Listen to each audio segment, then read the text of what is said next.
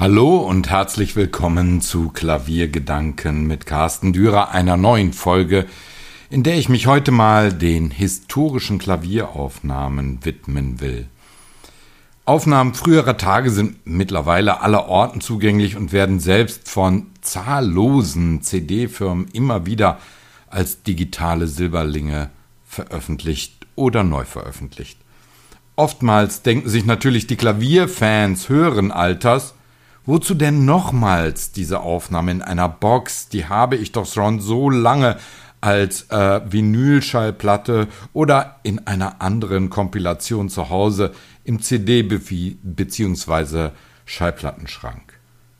Doch eigentlich ist das gar nicht immer der Fall, da immer noch aus Radioarchiven oder von bislang vielleicht noch nicht ausgewerteten Bändern neue Aufnahmen gefunden werden, die uns einen Einblick in die Geschichte der Klavierinterpretation geben.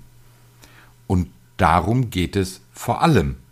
Man kann hören, wie Pianistinnen und Pianisten im 20. Jahrhundert bestimmte Werke interpretiert haben. Doch nicht allein das ist es, was uns daran interessieren sollte, sondern vor allem auch der direkte Vergleich mit heutigen Einspielungen.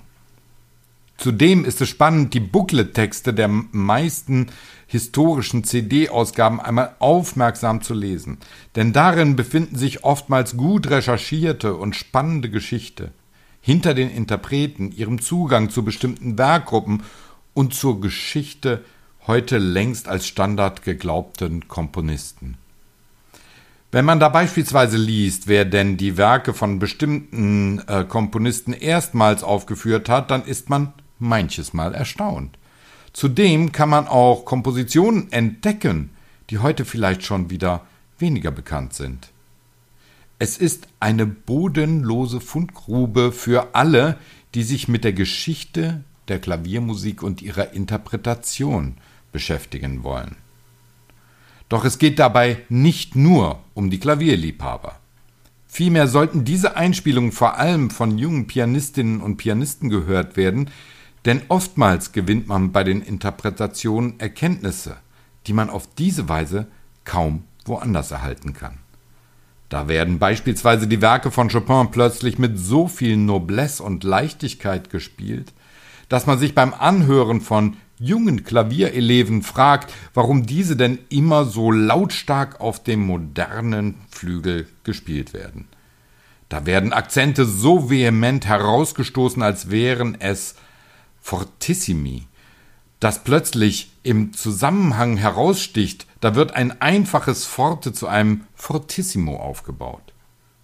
Wenn man dagegen Pianisten wie Paderewski oder Cortot mit Chopin hört, dann wird einem vieles gelehrt, nämlich wie man diese Inter äh, Werke interpretieren kann und sollte. Historische Aufnahmen sind Zeitfenster in eine Geschichte der Interpretation, die zum Teil über die Jahrzehnte verloren gegangen ist. Wie kann das sein, wenn man so viele historische Aufnahmen zur Verfügung hat? Nun, zum einen liegt es sicherlich daran, dass nur wenige der jungen Pianistinnen und Pianisten diese Aufnahmen tatsächlich anhören. Zum anderen sicherlich auch daran, dass die Aufnahmen aufgrund der zum Teil berühmten Namen angehört werden, nicht aber auf die Interpretation geachtet wird, die man sich da abhören könnte.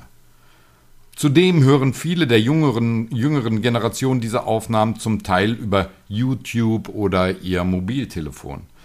Das ist nun eigentlich nicht das, was man machen sollte. Denn natürlich sind diese Aufnahmen auch wenn sie noch so aufwendig digitalisiert wurden, nicht so aufgenommen, wie man es heute gewohnt ist. Entsprechend kann man über ein Mobiltelefon die Feinheiten wohl kaum hören. Das ist einfach nicht sinnvoll und kontraproduktiv. Aber zurück zum Eigentlichen. Wäre es nicht wichtig, dass dies parallel läuft, dass man die brillanten Interpreten vergangener Zeiten hört, um dann zu verstehen, wie sie so und nicht anders gespielt haben? Es geht hier ja nicht um ein besser oder schlechter, das will ich ganz deutlich machen. Und ich bin auch keiner, der meint, dass früher einmal alles besser war. Was ich aber schon meine, dass man aus der Geschichte lernen kann Und das gilt nicht nur ganz allgemein, sondern auch in Bezug auf die Musikinterpretation. Warum sind denn so viele Schülerinnen und Schüler zu den Größen wie Chopin, Liszt, Leschetizky und vielen anderen der großen Pianisten früherer Zeiten gereist, um von ihnen zu lernen? Doch nicht nur, da diese einen Ruf hatten, auch wenn dies bei einigen Damen vielleicht gerade in Bezug auf Chopin das der Fall gewesen sein mochte. Nein, da sie von den Größten lernen wollten, die so unbeschreibliche Interpretationen vorgebracht haben. Deswegen sind sie zu ihnen gereist. Gerade im Falle von Liszt ist dies in jedem Fall so, denn er hat ja nicht nur seine eigenen Werke gespielt, sondern galt als einer der besten Interpreten, beispielsweise in Bezug auf Beethovens Werke. Gibt es irgendwo einen Knick in der Geschichte, einen Zeitpunkt, an dem wir vergessen haben, dass genau diese Weitergabe von Interpretation wichtig ist? Nein, eigentlich nicht, doch ist vor allem zu spüren, dass viele der ganz großen Interpreten heute kaum mehr unterrichten. Ja, es gibt in der Geschichte einen Knick, den, dass viele der großen Pädagogen nicht mehr Pianisten waren und sind, die beständig auf den Bühnen sitzen. Und dann erklären sie aber doch, dass man eine Interpretation letztendlich vor allem auf der Bühne ausreifen lassen muss, um ein Werk zu durchdringen. Doch ich komme vom Thema ab. Die historischen Einspielungen lehren uns viel. Über die Komponisten, die früher gespielt wurden, wie sich ein Werk in einer Live-Situation anhörte, denn viele dieser Einspielungen sind natürlich Live-Aufnahmen.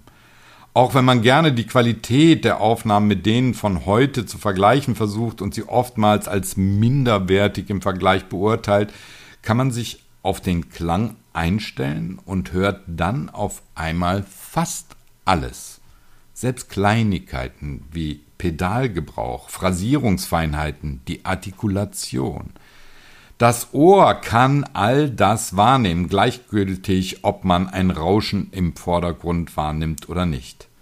Denn darum geht es nämlich nicht. Der Klang einer historischen Aufnahme ist kein Qualitätsmerkmal, sondern die Interpretation. Nun will ich nicht unerwähnt lassen, dass es natürlich auch historische Einspielungen oder Mitschnitte gibt, die es eigentlich nicht wert sind, angehört zu werden. Das hat etwas mit dem Musikmarkt zu tun. Denn wenn ein großer Name an irgendeinem Ort vielleicht einmal gespielt hat, sind oftmals sogenannte Bootlegs angefertigt worden, also Aufnahmen, die eigentlich nicht erlaubt waren. Gerade bei viel auftretenden Künstlern wie beispielsweise Slatoslav Sviatoslav Richter saß dann oftmals ein Enthusiast im Publikum mit seinem Aufnahmegerät und schnitt das Konzert einfach unbefugt mit. Solche Aufnahmen sind es nicht, von denen hier die Rede ist, denn sie sind nicht autorisiert und spiegeln auch nicht immer das wahre Können des Pianisten wider. Immerhin sind es auch nur Menschen, die auch schlechte Tage haben können. Vor allem aber ist dann die Quant äh, Klangqualität oftmals wirklich so schlecht, wenn jemand aus der zehnten Reihe ein kleines Mikro in den Saal hält, dass man wirklich kaum Feinheiten wahrnehmen kann. Diese Aufnahmen sind es nicht wert, gehört zu werden. Zudem gibt es Aufnahmen von unbekannten Pianisten, in die sich ein Enthusiast verliebt hat und er alles dran setzt, diese Einspielung wieder auf den Markt zu bringen. Da findet man manches Mal wirklich uninteressante Interpretationen. Das ist so wie heute, nur dass die Zeit der Quantität noch nicht so ausgeprägt war, da Aufnahmen immer noch etliches an Geld kosteten. Und da sind wir bei einem anderen Punkt, den man nicht vergessen darf. Als es noch Shellac-Aufnahmen gab, war eigentlich jede Aufnahme eine Live-Aufnahme, da man die teure Shellac-Ware nur einmal bespielen konnte, da die Aufnahme direkt auf die Platte geschnitten wurde. Auch später waren Aufnahmen immer noch so teuer äh, und zu teuer, um viele Tracks vorzunehmen. Viele Einspielungen müssen auch vor diesem Hintergrund gesehen werden. Die Perfektion heutiger Tage war damals einfach fast nicht möglich, es sei denn, der Pianist spielte direkt entsprechend. Und unter diesen Voraussetzungen muss man etliche der frühen Einspielungen umso mehr bewundern, denn viele sind fast fehlerfrei.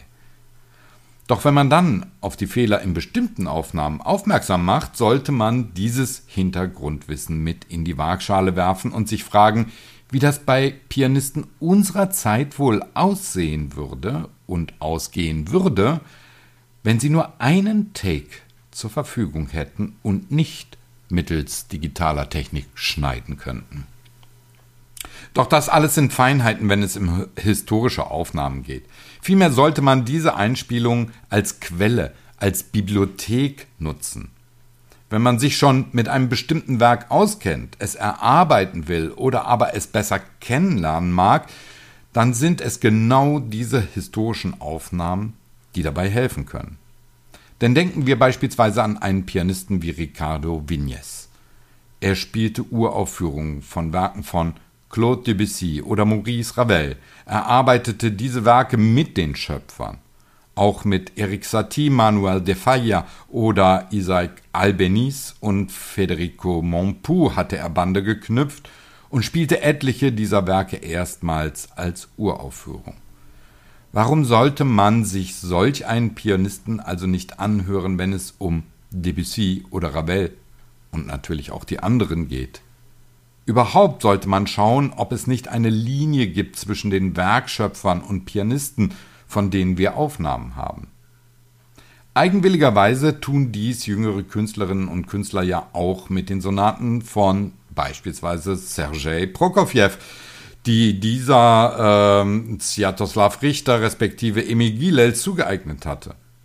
Und warum kennt eigentlich jeder die Bach-Einspielungen von Glenn Gould, nicht aber die von Edwin Fischer, von dem jungen Andra Schiff oder Wanda Landowska?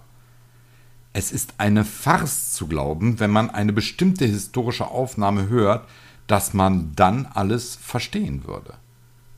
Mittlerweile distanzieren sich viele ja auch von der ohne Frage genialen Einspielung Bachs mit Glenn Gould. Doch zurück zu den Dingen, die man nachvollziehen kann, in einer Linie sehen kann. Natürlich denkt man bei Liszt direkt auch an Beethoven, denn Liszt hatte Unterricht bei Czerny, der bei Beethoven lernte. Und da Liszt natürlich viele Schüler hatte, waren Pianisten wie Ferruccio Bosoni äh, ebenso in dieser Linie wie viele andere. Da damals die Ausbildung noch weitaus persönlicher und intensiver war, kann man da wirklich von einer Linie an Tradition des Spiels sprechen. Bemerkenswert ist auch, dass man auf das Hinterfragen oftmals Antworten erhält, die erstaunen. So beispielsweise, ob man sich einmal die Aufnahmen von Bela Bartok angehört hat, bevor man sich dessen Werken zuwendet, oder die von Rachmaninow. Nur da es auch einmal kritische Aussagen über deren Klavierspiel gab, zum Teil von ihnen selbst, bedeutet das nicht, dass sie nicht genau wussten, wie ihre eigenen Werke nach ihrer Vorstellung zu klingen haben. Heute sind sogenannte Klavierschulen kaum mehr vorhanden. Man kann einfach nicht mehr über die russische, die französische, die englische, italienische, geschweige denn von der deutschen Klavierschule äh, sprechen, da es eine solche Globalisierung gegeben hat, dass es kaum mehr Unterschiede zu entdecken gibt. Aber um diese Schulen noch verstehen und nachvollziehen zu können, sind die historischen Aufnahmen wirklich bestens geeignet. All dies zeigt eigentlich mehr und mehr, Historische Einspielungen können nicht nur Freude bereiten und den Entdeckergeist befriedigen, sie sind auch in der Lage, jungen, auf dem Weg befindlichen Pianistinnen und Pianisten neue Ideen mitzugeben für bestimmte Werke. Und diese Ideen sollten dann einmal mit dem heute üblichen hinterfragt werden, denn oftmals haben sich durch wie auch immer geartete, einflussreiche Künstler Marotten in die Interpretationen eingeschlichen, die einfach nicht dem Notentext standhalten. Da können historische Aufnahmen oftmals hilfreich die Ohren öffnen, wenn man sie dann richtig zu hören versteht.